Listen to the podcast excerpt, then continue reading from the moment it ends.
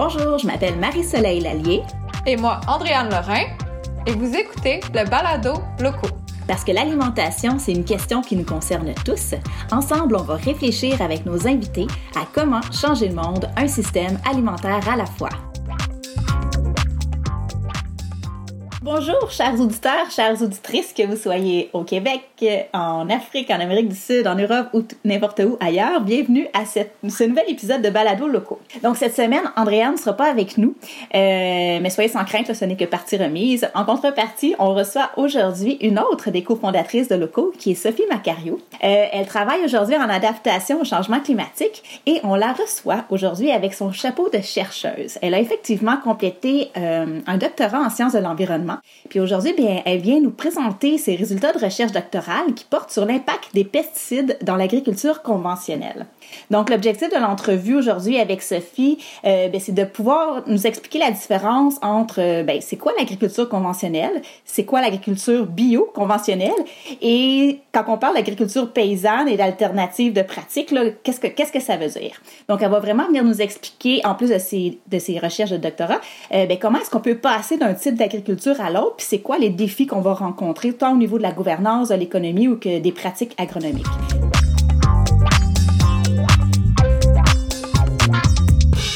Donc, euh, ben, chère Sophie, euh, bonjour. Bonjour.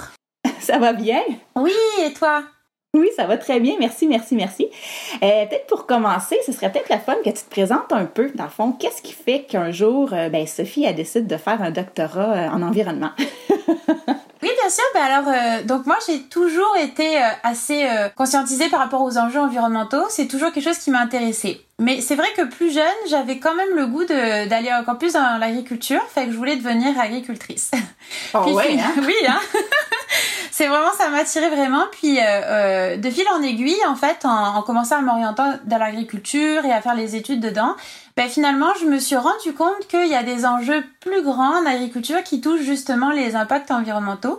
Puis euh, donc, euh, je me suis dit, ben, plutôt que de rester focalisé sur l'agriculture, j'ai voulu vraiment ouvrir les horizons puis aller mieux comprendre euh, quelles sont ces problématiques environnementales là. Donc, je suis allée plus dans le milieu de l'environnement. Là, j'ai vraiment je me suis intéressée à, l'ensemble des problématiques, que ce soit le sol, les plantes, l'atmosphère, l'eau, etc.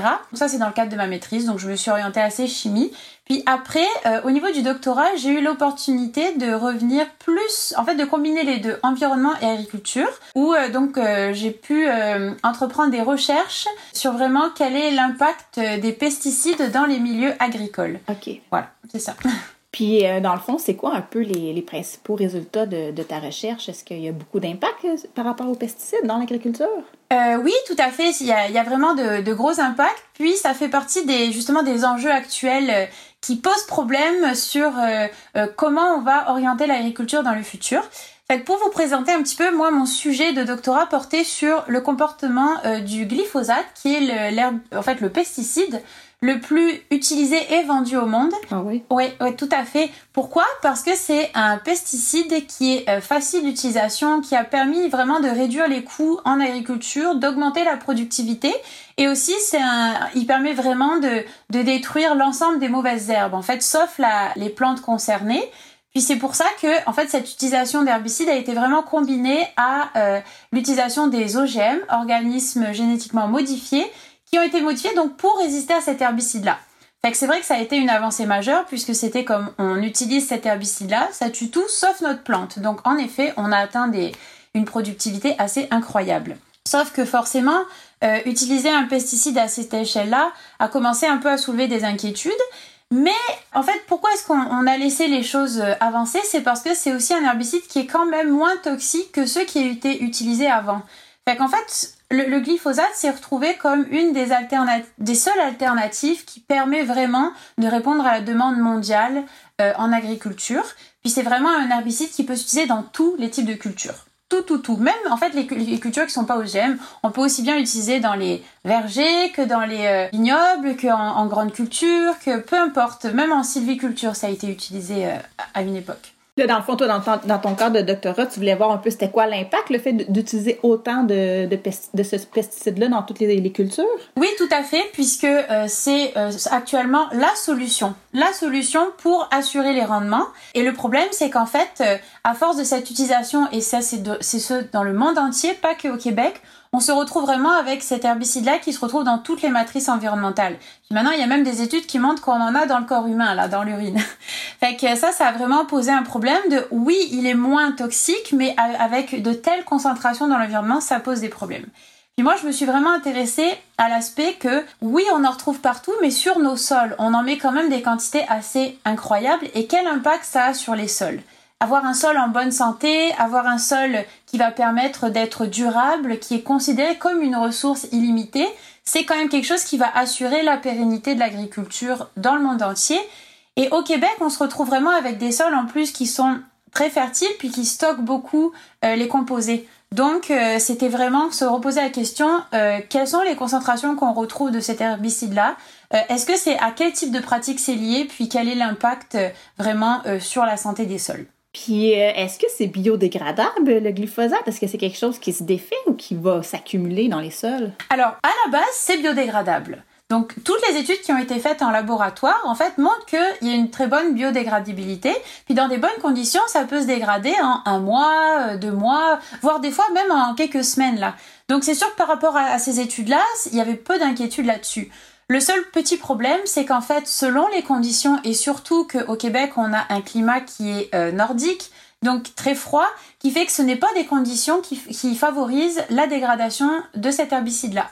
Alors, et puis même s'il se dégrade, en fait, on s'est rendu compte que son composé de dégradation, la MPA, peut avoir des impacts toxiques puis il est beaucoup moins biodégradable que le glyphosate. Donc en fait, on se retrouve avec des quantités dans l'environnement, pas sous forme de glyphosate, mais sous forme d'AMPA, majoritairement dans les sols qui lui restent longtemps. Puis quand je dis longtemps, c'est d'une année sur l'autre on peut se retrouver avec des sols euh, qui ont euh, des traces de cet herbicide-là depuis, qui n'ont pas eu d'application pourtant depuis plusieurs années. Mm. Donc en climat nordique, c'est vraiment une problématique euh, très importante. Et dans le fond, ce que tu dis, c'est que pour vérifier s'il reste encore des traces, faut pas regarder des traces de glyphosate, mais des traces des comme des dérivés après sa décomposition, c'est ça? Oui, exactement. Ah, c'est de là qu'a été tout le challenge, puisque en fait, développer des méthodes pour analyser ces pesticides-là, c'était pas évident. C'est pas des herbicides qui, qui sont faciles facile euh, analyse à, l'époque, en tout cas, où on a commencé à s'intéresser à cette problématique-là. Fait que ça a demandé un développement de méthodes pour arriver à les extraire, quel que soit le type de sol. Puisqu'il y avait des difficultés dès qu'il commence à y avoir des taux de matière organique un peu plus importants ou des, euh, c'est plus difficile à analyser. Donc, en fait, c'est vrai que une analyse de routine dans les sols québécois, euh, il n'y en avait pas avant justement hmm. que dans avec l'équipe de recherche on se lance. Donc, euh, et c'était ça l'enjeu, c'est comme essayer de voir où c'est qu'on en est rendu là, que les agriculteurs se rendent compte que dans leur sol, ça s'est accumulé depuis euh, pas mal d'années, puis qu'on en est rendu quand même à des taux qui maintenant peuvent même impacter leur culture aussi. Ah oui. Fait que même si on arrêtait aujourd'hui de mettre du glyphosate, il y aurait encore des dérivés dans les sols pour encore plusieurs années, peut-être? Euh, oui, oui, oui, vu les concentrations, oui, tout à fait. Surtout qu'en plus, un autre aspect des résultats de mon doctorat, c'est que ces, ces pesticides-là sont aussi quand même mobiles. Ils peuvent être mobiles selon les conditions. Donc c'est-à-dire que normalement c'est des, des, des, composés qui restent dans les sols, normalement.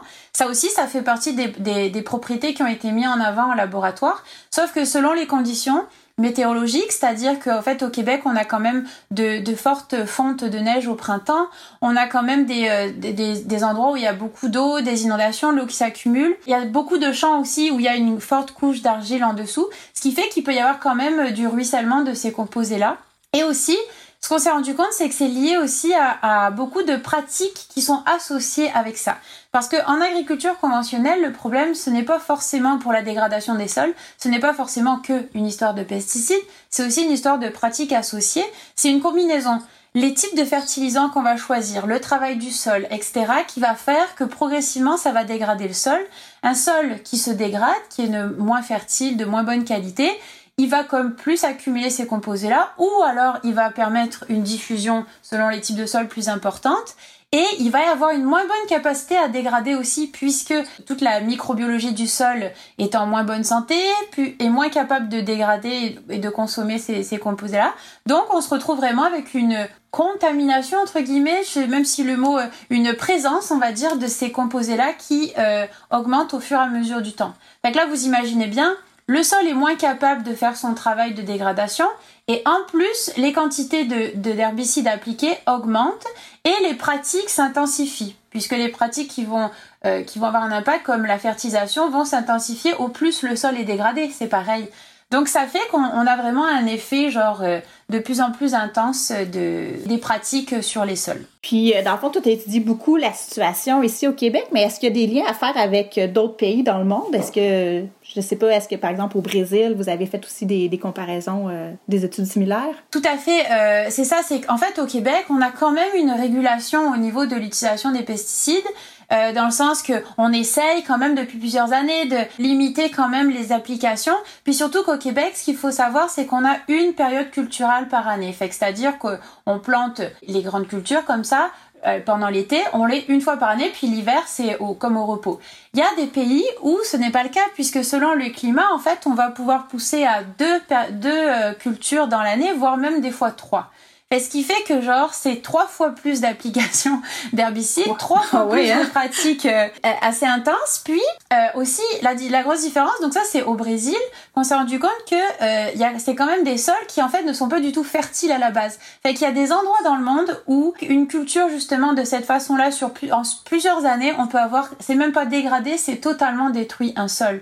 Puis une fois qu'un sol est complètement détruit, il n'y a pas d'autre possibilité que d'aller plus loin. Et donc c'est là où ça rentre les enjeux aussi de déforestation, etc. Donc faut faire vraiment attention à cet aspect-là. C'est pas parce que c'est un pays plus chaud que soi-disant ça se dégrade plus vite que finalement la réalité est de même. Il y a beaucoup de facteurs et c'est ça qui est assez compliqué justement jusqu'à maintenant pour comprendre les enjeux que peuvent avoir ce genre de pratiques sur les sols parce que ça dépend des pratiques qui sont vraiment différentes et adaptées aux, régions.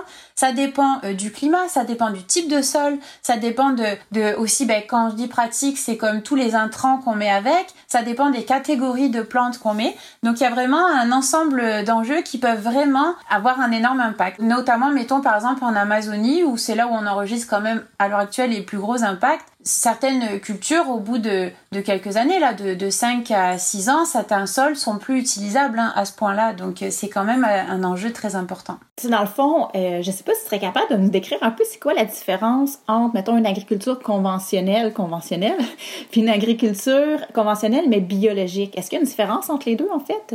Euh, oui, alors c'est un peu sur beaucoup, sur plein d'aspects, puisque c'est au niveau de, des plans utilisés, c'est au niveau des pratiques et c'est au niveau du marché de destination. Fait que vraiment, le conventionnel, c'est vraiment ce qui est, en fait, avec une utilisation de pratiques conventionnelles, c'est-à-dire utilisation de pesticides, utilisation de fertilisation non raisonnée, de travail du sol, etc. Juste pour, euh, pour nos auditeurs, euh, fertilisation non raisonnée et travail du sol, ça veut dire quoi? Oui, ça veut pardon. Alors, fertilisation non raisonnée, donc, ben, fertilisation, c'est vraiment tout l'apport de nutriments euh, au sol, puisque, en fait, quand on produit année après année, au bout d'un moment, ce qu'il y a dans le sol ne suffit pas à nourrir les plantes. Surtout dès qu'on parle de céréales et d'oléagineux, donc tout ce qui est oléagineux, c'est plus le soya, etc. Tout ce qui est grande culture comme ça, c'est des cultures très demandantes qui ne sont pas des cultures qui pousseraient comme naturellement au, Québec, mettons. Donc ça demande quand même de réapprovisionner le sol. Quand c'est raisonné, c'est-à-dire qu'on a tout un plan de fertilisation plus euh, qui va faire attention justement un peu plus aux, aux aspects environnementaux. Euh, donc, euh, par exemple, ben, il y a des types de fertilisants comme plus synthétiques ou euh, qu'on ne peut pas utiliser. Quand on parle de fertilisation comme plus dans le bio, on a, c'est vraiment des fertilisations naturelles. C'est très strict le type de fertilisation qu'on peut utiliser. alors que dans le conventionnel, on peut utiliser finalement tout type de fertilisant, que ce soit synthétique ou organique. Dans les synthétiques, c'est vraiment, ben, on a mis vraiment les minéraux qu'on a besoin, puis on les met direct. Dans les organiques, ça peut être le purin, ça peut être le, les bouts euh, issus de stations d'épuration, etc. Donc il y a, y a, vraiment une, tout un type. Donc ça en général c'est décidé avec les agronomes et les experts là-dedans, puis en fonction de ce qu'a vraiment besoin le sol, Puis là, même des fois, bah, année après année, c'est pas toujours les mêmes parce que selon les cultures, on n'a pas vraiment euh, le même besoin en nutriments, en phosphore, en azote, etc. Donc c'est vraiment tout calculé année après année. c'est un plan très. Euh, au niveau du travail du sol, dans le conventionnel, ça va plus être, euh, ça peut être. Donc là, ça dépend aussi du type de sol. Il y a des agriculteurs qui choisissent de faire vraiment le gros travail du sol parce que c'est très compacté, ça demande vraiment d'aller creuser plus profond, donc c'est un labour plus intense. Il y a des euh, agriculteurs qui arrivent finalement à faire avec, comme on appelle ça, le semi-direct. Donc c'est, on n'a pas besoin de faire vraiment un gros travail du sol, on replante année après année sans vraiment faire du gros labour. Euh, ça, ça peut être dans les deux types de conventionnels. Dans le bio, on va faire un travail du sol qui est plus limité, qui va être euh, moins invasif. Mais par rapport à ça, c'est sûr que ça aussi, c'est des décisions qui sont pas toujours prises. C'est pas, on peut pas toujours juste se dire ah ben euh, je fais tout pareil, j'utilise tout comme ça, mais par contre, je vais plus faire de travail du sol. Tout est combiné, fait que mettons, si notre sol est dégradé, à un moment donné, ben, on est quand même obligé, dans certains cas, d'utiliser un gros travail du sol.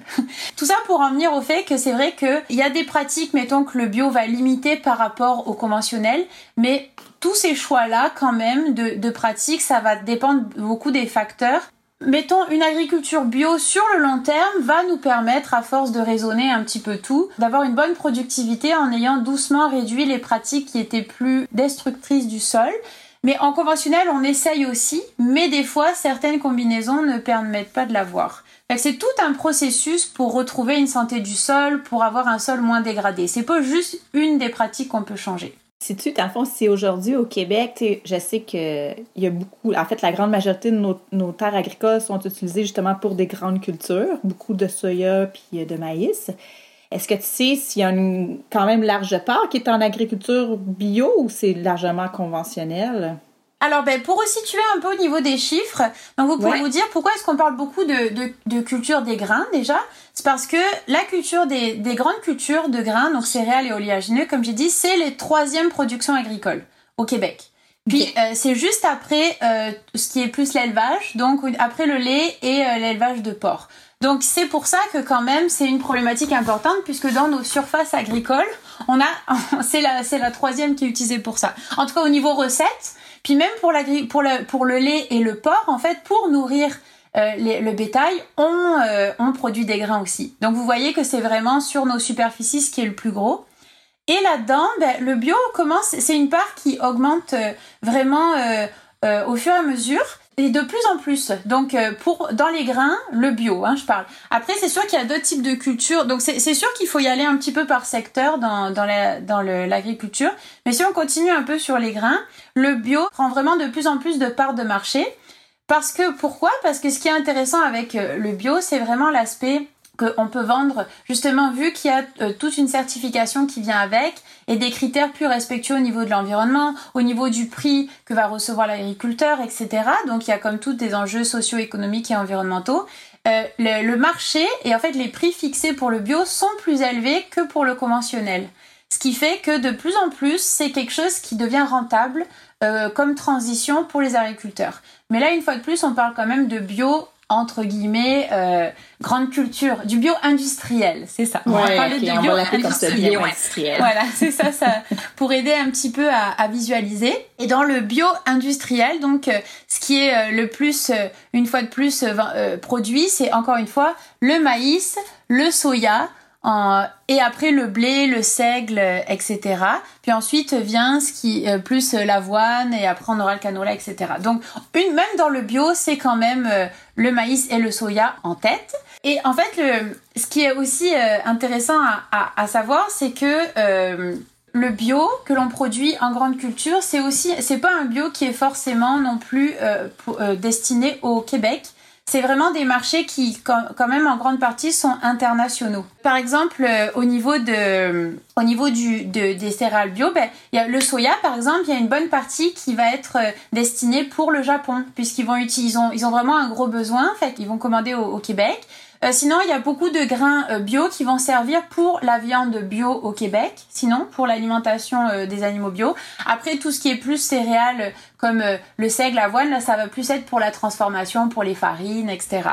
Mais ce qu'il faut savoir, c'est que en bio, on a beau se commencer à faire la transition, il y a quand même encore, euh, euh, on n'arrive quand même pas à produire au niveau du bio des céréales assez pour euh, nourrir tous, tout le bétail ou toutes les utilisations qu'on aurait besoin au Québec. Fait qu'on fait encore de l'importation de, de, céréales bio euh, de, de, de l'international hein, quand même. Fait que c'est c'est quand même assez compliqué au niveau du marché parce que justement c'est pas des liens directs, c'est pas vraiment toujours tout tout le, le secteur agricole n'est pas forcément fait pour directement, genre le producteur produit directement pour euh, les besoins de la consommation au Québec. C'est vraiment un marché international et même les prix sont fixés à l'international. Le prix des grains est, euh, est fixé sur les marchés d'Amérique du Nord, etc. Ça fait que ça complexifie un petit peu tout le, le puzzle euh, de l'agriculture euh, au Québec. Oui, je peux, je peux comprendre effectivement. Parce que, tu sais, c'est sûr que dans, on va le voir dans les prochaines balados, y a beaucoup de, gens avec qui, qu'on va recevoir.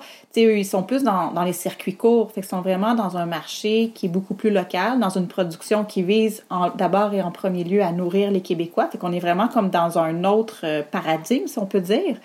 Puis, euh, ce qui m'amène peut-être à la prochaine question.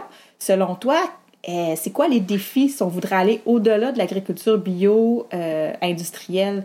Euh, ça, ça, a l'air assez, assez, assez euh, compliqué, là, mais est-ce que tu serais capable de nous résumer un peu les principaux défis? Dans le fond, si on voudrait passer d'une agriculture industrielle bio à une agriculture peut-être plus en circuit court, puis qui va au-delà de, de juste pas utiliser de pesticides, mais qui va dans des pratiques qui sortent peut-être de, de, industrielle ou mécanisée ou euh, en grande culture de soya. Là? Oui, tout à fait. Mais en fait, c'est ça. Ben, déjà, euh, c'est sûr que l'un des principaux euh, défis, c'est vraiment euh, ce manque de lien en fait directement entre les besoins de consommation puis euh, la production. Euh, c'est sûr qu'un des aspects, c'est qu'à l'heure actuelle, le, le, les agriculteurs, c'est quand même, en fait, on parle d'agriculteurs, on, on, les voit en tant que, on les visualise en tant que personnes à la même échelle que les mais en fait, finalement, des fermes, c'est des entreprises quand même, donc ils font quand même partie d'un système euh, dans le système agroalimentaire où euh, il y a tout un marché qui est créé depuis, depuis très longtemps en fait. Donc c'est vrai que ces agriculteurs-là, en fait, les producteurs répondent à un besoin dans les marchés qui est le plus favorable pour eux. Puis l'une des problématiques qu'il y a à l'heure euh, actuelle, c'est que au niveau mettons de, de la recette qu'ils ont euh, pour euh, pour ce qu'ils ont euh, vendu genre mettons euh, ouais. c'est pas euh, c'est pas si euh, comment dire il y a, y a, peu de marge de manœuvre en fait les taux d'endettement puis surtout au Québec avec le le coût que que représentent les, les terres donc l'acquisition de terres tout le matériel etc puis même au niveau des pratiques en fait tous les coûts à chaque année avancés avant la récolte font que c'est vrai que ça laisse peu de marge de manœuvre pour euh, ces, euh, ces producteurs-là pour changer leur, leur pratique. Mettons au Québec, les dernières années, les, les, euh, les agriculteurs ont vraiment pu vendre à bon prix, mais ça veut pas dire qu'ils ont ça leur a donné plus de marge de manœuvre. Ils ont vendu à bon prix, mais ça reste que les taux d'endettement augmentent. Donc ça, mmh. c'est une des principales problématiques, c'est en fait l'encadrement, quel, quel, est le soutien que qu'auraient les agriculteurs pour passer, pour changer leurs pratiques. Si on s'intéresse un peu à ça, c'est que si on revoit, comme on expliquait, le schéma un petit peu des sols où euh, depuis quelques années, voire des dizaines d'années, voire plus que ça, on utilise des pratiques conventionnelles puisque c'était ce qui était le plus favorable pour le marché. Euh, on, imagine ces sols-là qu'à force avec les pratiques, c'est devenu quand même des sols où en fait tout est euh, dosé de façon euh, synthétique, c'est-à-dire que on veut planter telle plante, c'est euh, on va choisir l'espèce et la semence parce que c'est celle qui est la plus productive. Euh, on va comme euh, utiliser, on va mettre tel fertilisant parce que ça permet de répondre aux besoins. On met tel pesticide, on arrose de telle façon. Puis en fait tout tout est calculé pour que genre de la du moment où on plante jusqu'au moment où on récolte, on ait euh, maximisé la production. Mais ça, ça comme j'ai dit, ça ne permet pas une restructuration du sol. C'est-à-dire que des pratiques où on a endommagé les sols d'année après année, ça va demander en fait, pour restructurer les sols, ça demande quand même pas mal d'années supplémentaires si on changerait les pratiques. Et c'est ça qui est difficile en fait à, à absorber pour les agriculteurs. Surtout que, mettons une transition du conventionnel au bio par exemple, c'est pas forcément ça peut être accompagné un peu subventionné mais c'est pas on va pas tant qu'on n'a pas la certification bio on ne peut pas vendre au prix du bio. Donc ça veut dire que le moment où on était conventionnel avec une forte productivité et le moment où on devient par exemple bio euh, avec un sol qui permet de correspondre aux exigences de la certification bio, mais il peut y avoir comme plusieurs années, jusqu'à 5 ans, même des fois certains sols, je sais pas moi, jusqu'à 10 ans pour avoir quand même quelque chose de vraiment rentable. Fait que c'est vraiment cet accompagnement-là qui est quand même assez difficile. Fait ça prend quand même des conditions favorables pour l'agriculteur pour arriver à le faire. Et là, on parle même pas de ce qui est agriculture paysanne, puisque agriculture paysanne à l'heure actuelle, c'est quand même dans des exploitations de beaucoup plus petite taille. C'est-à-dire que le taux d'endettement n'est pas le même. Les exploitations sont de plus petite taille, c'est géré euh, plus à échelle humaine. Fait que c'est pas les mêmes enjeux forcément pour que des grosses fermes passent à la taille en, agriculture paysanne, ça demanderait encore un, autre gap supplémentaire là. Fait que, c'est ça qui, qui est peu évident. Surtout que la tendance ces dernières années, ça a montré vraiment que face à l'augmentation des coûts, de plus en plus en fait de, de fermes revendent ou ne, ne sont pas, il y a pas, s'il n'y a pas de relève, mettons, en général, c'est des plus grosses fermes qui sont capables de, de racheter euh, les plus petites. Fait qu'on se retrouve doucement avec de moins en moins de fermes, mais qui sont de plus en plus grosses. Fait que ça, hmm. ça aide pas à cette transition-là. Donc, il y a un défi qui est à la fois notre santé du sol qui a été dégradée pendant des années qu'on doit reconstruire, puis pendant qu'on reconstruit notre santé de sol, on ne peut pas vraiment vendre au prix du bio. Donc, on se retrouve un peu comme peut-être avoir euh, à devoir investir davantage d'argent, mais pas avoir plus de revenus. Puis en plus, on n'a pas la certification. Puis en plus, c'est des nouvelles pratiques euh, qui doivent être mises en place. Puis en plus, ceux qui seraient peut-être le plus intéressés à mettre en place ces pratiques-là, qui est la relève agricole, qui est plus intéressée par une agriculture paysanne à petite échelle, mais n'a pas les moyens financiers d'acheter des immenses terres agricoles industrielles. Exactement, tout à fait. Puis ça, c'est sans compter la pression du marché, le fait que qu'en fait souvent on, les, c'est conseillé aux agriculteurs, que ce soit d'ailleurs pour le conventionnel ou pour le bio, de vendre à l'avance leur production. Fait que souvent ils vendent à l'avance pour absorber les coûts. C'est dès l'année d'avant qu'il faut déjà qu'ils aient programmé comme euh, leur production. Fait que forcément, une fois que genre ils se sont engagés sur les marchés, c'est pareil. S'ils se sont engagés avec des pratiques, mettons, ils achètent tel type de semences parce que c'est beaucoup lié à ça aussi ils achètent tel type de semence qui, euh, ou pour laquelle il y a des recommandations et des experts qui demandent, qui disent que les pratiques pour arriver à la bonne productivité, c'est ça, ça, ça.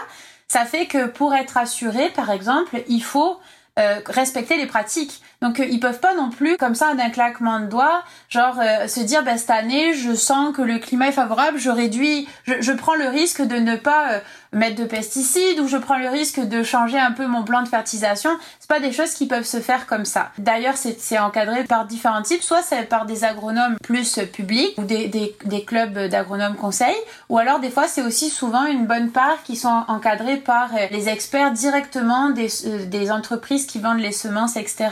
Fait que dans ce cas-là, c'est sûr que les experts qui sont dans les entreprises de semenciers, eux, quand ils vendent une semence, c'est tout un service conseil qu'ils vendent avec. Fait que c'est forcément les produits qui vont avec. Donc ça aussi c'est comme c'est pas c'est pas évident, ça demande euh, et en fait ça, ça, montre un petit peu aussi le, détachement progressif des agriculteurs qui sont de plus en plus en fait qui roulent comme une entreprise et de moins en moins comme leurs propres experts de leur sol. Pour qu'on retrouve mettons une, comme en modèle agriculture paysanne, genre euh, des cultures qui euh, sont vraiment adaptées au type de sol, ça demande vraiment en fait une expertise très locale, régionale. Donc ça demanderait en fait vraiment de recréer un réseau d'experts régionaux adaptés à leur type de sol, à leur microclimat, euh, genre et, et ça demande justement de année après année replanter des semences qui sont de plus en plus adaptées au sol, fait que ça aussi, en conventionnel, c'est pas ça, puisqu'ils ont, il n'y a pas le droit de réutiliser les semences.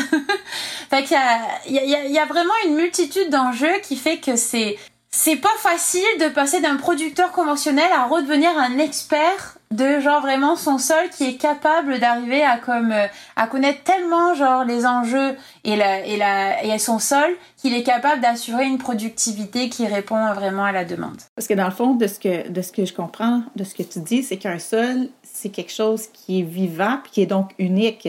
Donc quand tu dis que peut-être juste pour, euh, s'assurer que, que j'ai bien compris, mais quand tu dis que idéalement on reprendrait nos graines puis on les replanterait d'année en année dans le même sol, ce que tu m'expliques, c'est que la plante d'année en année, elle va comme s'adapter aux conditions précises du sol dans lequel elle est plantée, c'est ça? Tout à fait. C'est exactement ça. Puis ça, c'est l'un des principaux comme en fait contrastes entre. Et d'ailleurs, le bio conventionnel réutilise les semences quand même hein, dans ce cas-là. c'est l'un des principaux euh, contraste en fait entre l'agriculture plus bio voire plus loin paysanne, versus la conventionnelle euh, stricte, où la conventionnelle stricte, en fait, ça a vraiment été développé pour être une solution unique qui répond aux besoins mondiaux. Fait que c'était vraiment dans l'optique que genre on simplifie la vie à tout le monde. Pas besoin d'être un expert euh, de sol. On propose une solution clé en main. On a les semences qui sont, à, qui sont un petit peu différentes selon les régions du monde, mais qui sont quand même basées sur le même modèle, les semences et les produits adaptés qui permettent, quel que soit le type de sol, quelle que soit la région du monde, de planter et d'avoir sa productivité. Et tout ça, c'est quand même lié. C'est là où il faut même toujours faire attention, c'est que l'agriculture, mais comme tous les domaines, ça répond à une demande. Fait qu'en fait, ça, ça, ça s'est pas fait comme l'agriculture a euh, développé des concepts comme ça de solutions euh, qui paraissent incroyables à l'échelle mondiale. Et après, la demande est venue avec, c'est parce que c'est face à la demande au niveau de la viande, au niveau de l'augmentation de la qualité de vie des populations à travers le monde, qui a mis une pression de plus en plus grosse sur l'agriculture. Et donc, ben, forcément, pour répondre à la demande, il a fallu trouver des solutions qui permettent d'augmenter drastiquement la productivité. Il faut toujours garder en tête que c'est tout est interlié. C'est pas, c'est un peu comme l'œuf et la poule. Mm. On sait pas lequel était en premier là. C'est comme, fait que c'est comme, c'est vraiment un, un travail pour pour, pour pour aider une agriculture à, à, à, transiter plus vers vers un plus gros respect des sols, vers une agriculture euh, ben, durable, mettons, ça prend vraiment en fait euh, aussi un changement au niveau de la consommation. Si on adapte la demande mondiale, il y aura moins besoin de produire euh, euh, de grains par exemple parce que les grains c'est principalement pour nourrir les animaux. Fait que c'est comme c'est si, mettons on se rend compte qu'au niveau de la demande mondiale c'est plus des légumes dont on a besoin, ben on produira moins, on, on dédiera pas la majorité des terres à, à des, des, céréales pour nourrir le bétail. Fait que c'est vraiment lié, c'est vraiment lié. Puis veut veut pas, c'est que le Québec subit quand même une pression du marché international au niveau des grains. Puis par exemple, ben si le Québec produit moins ou vend moins cher, ben, il a quand même tous ses compétiteurs tels que les États-Unis qui euh, vont reprendre un peu plus de place sur le marché. Puis ça, c'est toujours un petit peu difficile de... Soit on fait une transition complète, puis on décide que au niveau de l'agriculture, on, on re-régionalise plus comme mettons la production avec la consommation. Mais tant qu'on reste tourné vers l'international, ben là, on va toujours subir un peu comme en fait la, les, autres compétiteurs, puis la productivité ailleurs, le prix ailleurs, etc. c'est vraiment, euh, c'est vraiment des décisions collectives qu'on doit prendre. Là. On peut pas, de ce que j'en comprends, on peut pas demander à, l'agriculteur de porter sur lui-même, euh, sur lui seul, en fait, cette décision de faire une transition-là. Il faudrait que collectivement au Québec, on décide que on voudrait faire une plus grande place, non seulement à l'agriculture bio, mais à l'agriculture paysanne aussi, pour avoir des terres qui sont peut-être à plus petite échelle, puis qui visent d'abord et avant tout à nourrir les communautés plutôt qu'à nourrir des, du bétail. Tout à fait. Puis ça, fait le lien avec, mettons, là, il y a un nouveau plan d'agriculture durable qui est sorti pour 2020-2030. Puis c'est vrai que dans ce plan-là, on prend en considération comme, OK, on va faire le maximum pour, sans changer le marché, en fait, pour répondre toujours à la demande du marché, on va faire le maximum pour mieux former les agriculteurs, pour à limiter les pratiques nocives pour l'environnement, pour augmenter la santé des sols, etc. Ça, c'est pris en compte. Mais le problème, c'est que ce système-là a quand même des limites. On a beau comme faire le maximum, tant qu'il faut comme produire une certaine quantité, tant que les consommateurs veulent quand même consommer des produits à l'international ou plus de viande, ben, il faut que quelqu'un produise. Puis ça, c'est vraiment un parallèle aussi avec d'autres pays, qui, que c'est encore pire la situation, mettons comme on parlait genre au Brésil ou quoi, ou genre dans ce cas-là, il y a tellement, en fait, ben, le Brésil, mettons, c'est comme le, le, principal grenier du monde là au niveau, en tout cas c'est au niveau du soya, c'est le premier producteur de soya au monde. Puis il produit quoi principalement pour l'alimentation animale. Puis le problème c'est que c'est pareil, tant qu'on consomme de la viande, c'est ça va être difficile de, de, de, baisser parce que si c'est pas le Brésil qui produit, ça va être quelqu'un d'autre. fait que c'est comme c'est vraiment ça à reconsidérer. Fait que oui, dans, dans les possibilités de transiter, en effet, ça ne peut pas être que sur les épaules des agriculteurs. Euh, c'est parce que il y a des pressions trop énormes. Ça prend vraiment en fait un, un, un travail d'intégrer concerter tous ensemble, que ce soit les consommateurs, les décideurs et tous les acteurs, pour ensemble décider de changer. Si on, on, décidait que justement au Québec, on écoute les besoins de la population, on revoit qu'est-ce qui, qu'est-ce qui a besoin comme aliment précisément, et on, se fixe des objectifs, mettons que, que dans les prochaines années, on veut que 90% de la nourriture soit consommée, soit produite au Québec, ça va forcément transformer complètement le marché. Et donc dans ce cas-là, en transformant le marché, ben, ça va réajuster la balance de qu'est-ce que les producteurs doivent produire, euh, comment ils vont être aidés, comment l'agriculture sera subventionnée, comment les assurances vont rentrer en compte là-dedans, comment on, repense le système en circuit plus court. Mais pour ça, ça prendrait aussi parce que il faut quand même savoir qu'au niveau du Québec, la majorité de ce qu'on consomme provient de l'international encore. Donc en consommant de l'international, on, ça permet pas non plus de supporter l'ensemble des agriculteurs au Québec. Effectivement, c'est euh, des grandes questions. Tous interreliés, comme tu dis, ça prend, comme tu disais, un plan intégré. Puis peut-être aussi une discussion collective, tu sais, je pense que comme moi de toutes les années que j'ai fait à l'école, j'ai jamais étudié la question de l'agriculture puis du système alimentaire, puis je pense que ça devrait être une notion qu'on apprend, c'est quand même quelque chose de base. Puis moi, j'ai appris en, justement quand on travaillait sur cette balado-là, puis assez récemment, que la majorité de nos terres agricoles servaient à la production de grains pour des animaux pour fournir de la viande finalement. Tu sais, je me demande dans quelle mesure, en fait, si les Québécois et Québécoises sont conscients, en fait, de l'utilisation qui est faite aujourd'hui des terres agricoles. Mais effectivement, si on pouvait avoir cette discussion-là ensemble de qu'est-ce c'est quoi la quantité de terre qu'on a, c'est quoi la quantité de bouche à nourrir qu'on a, puis discuter ensemble, ben, qu'est-ce qu'on a envie de produire sur nos terres, puis de, de mettre justement permettre euh, aux gens de, de pouvoir nommer qu'est-ce qu'ils auraient envie de manger, puis avoir aussi comme conscience de c'est quoi les impacts de ce qu'on mange, puis euh, ouais, ça, ça prend euh, de, de discuter de ça. Hein? Puis pour compléter un petit peu, des fois il y a des pistes de solutions parce que mettons euh, à l'heure actuelle, c'est vrai que pour euh, j'y pensais là en même temps qu'on parlait, c'est vrai que pour l'instant aussi les critères de qu'est-ce qui est un grain qui va être vendu, qu'est-ce quels sont les critères qui font que on veut choisir tel type de culture ou tel type de qualité, mettons, c'est ça, c'est vraiment lié au marché, puis justement est-ce que c'est pour la viande, etc. Mais même au niveau de la qualité des grains, pour l'instant, il y a encore beaucoup à faire. La qualité de, de ce qui est vendu des grains ou même des autres produits. D'ailleurs là, ça fait lien avec le maraîchage et tout. Quelle est la qualité des produits qu'on vend? Est-ce que c'est l'aspect plus visuel qui nous intéresse ou alors est-ce qu'on pourrait commencer doucement à valoriser d'autres critères?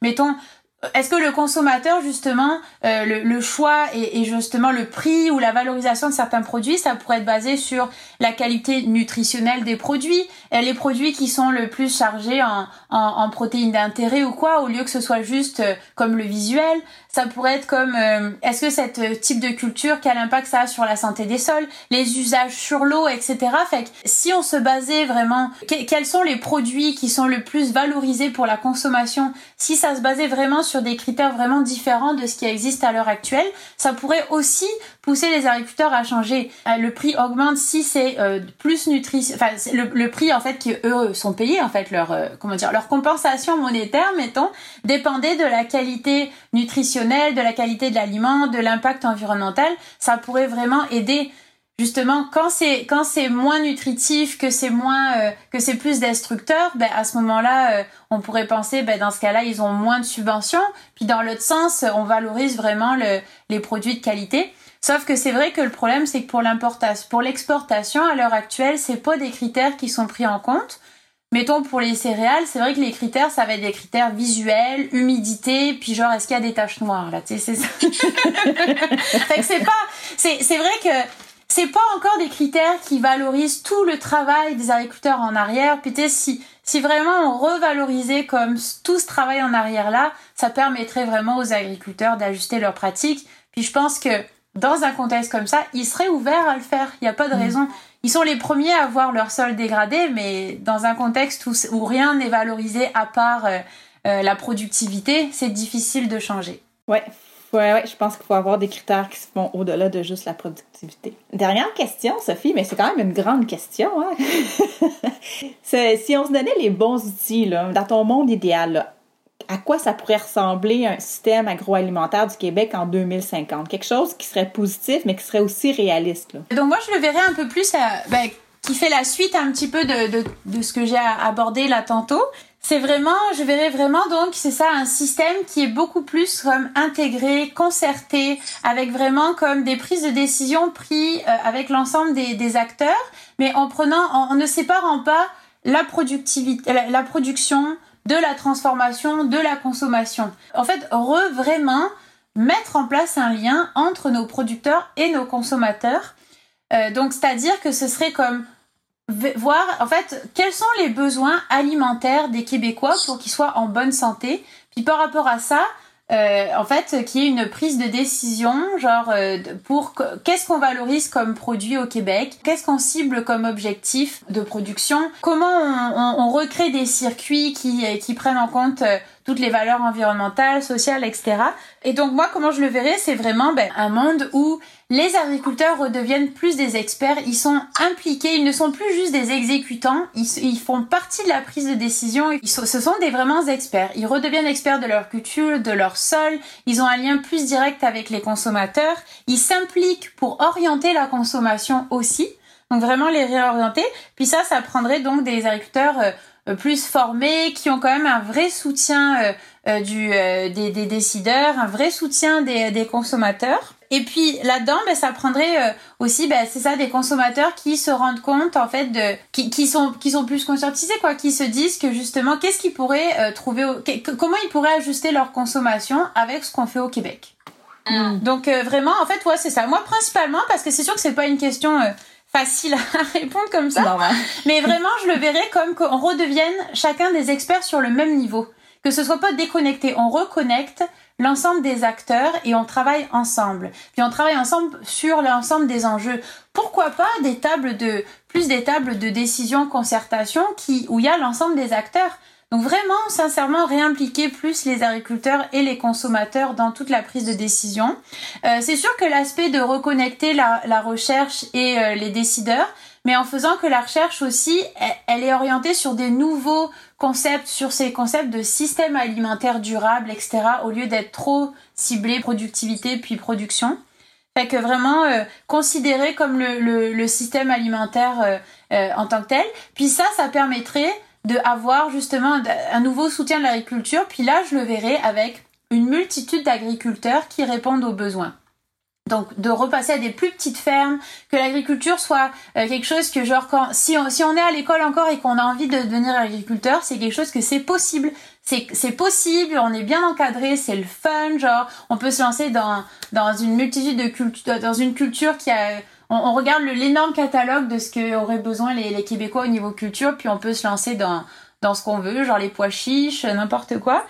Puis, euh, fait, fait que c'est ça, je le verrai même. Puis, et bien sûr, comme où on, on prend en compte aussi toutes les problématiques d'usage, de l'eau, euh, de, de, de, tout ce qui tout ce qui vient avec aussi de au niveau des changements climatiques, etc., qui s'en viennent. Fait que c'est-à-dire que on essaie d'être dans la prévention, on travaille ensemble, on teste des pratiques, quand il y a quelque chose qui marche bien, on, le partage avec tout le monde, euh, en tout cas. Puis au lieu de remettre la compétition entre les agriculteurs, vraiment genre refaire un genre de, de, puzzle de réseau de soutien où il y a même une implication aussi des intermédiaires là que que les magasins que les que mettons les commerces euh, refassent aussi un lien plus serré avec les producteurs que on s'adapte on, on repense notre agriculture ensemble tous ensemble mais je pense que c'est un très beau mot de la fin, qu'on repense notre agriculture tous ensemble. Mais un immense merci, Sophie. C'était vraiment très intéressant. Euh, je pense que tu nous as vraiment aidé à mieux comprendre c'était quoi l'agriculture conventionnelle, euh, le bio plus industriel, puis la distinction justement avec l'agriculture paysanne qui tend, qui essaie d'émerger aujourd'hui, mais pour, les, pour lesquels c'est pas facile.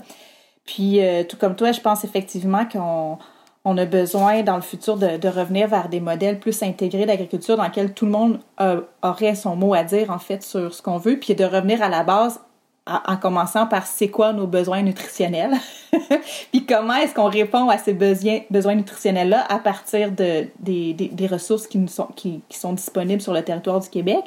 Puis exactement comme tu dis, de remettre l'agriculteur au cœur de au cœur de ces modèles-là, dans le sens que d'en faire, comme tu dis, des experts qui connaissent bien leur sol, qui connaissent bien leur région, qui sont en mesure de nous dire qu'est-ce qui peut bien pousser en fait. Puis euh, comme tu disais, que ça, devienne possible de, de, devenir agriculteur, mais aussi valoriser, que ce soit un métier qui qu'on ait envie de faire, parce que c'est quand même à la base de la vie puis des sociétés quand on y pense. Puis aujourd'hui, mais c'est quoi, c'est, je sais même pas c'est quel pourcentage de la population qui est agriculteur, mais je pense que dans un 2050, on pourrait imaginer une plus large part de la population qui, qui, qui, vit de l'agriculture, en fait.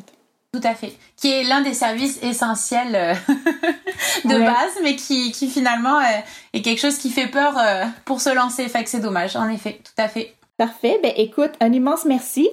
Euh, je sais pas si on peut te suivre, je sais pas si sur les réseaux sociaux, les trucs de LinkedIn, ou si les gens veulent en savoir plus sur toi. Dans le fond, on pourrait mettre peut-être tes coordonnées euh, en bas de la balado si tu veux. Oui, avec plaisir. Bon, ben excellent. Fait que ben, sur ça, je te souhaite une bonne année 2021. Euh, Merci à toi aussi. Merci beaucoup. Puis, ben, euh, chers auditeurs, chers auditrices, on espère que vous avez apprécié et on se revoit la semaine prochaine. Au revoir.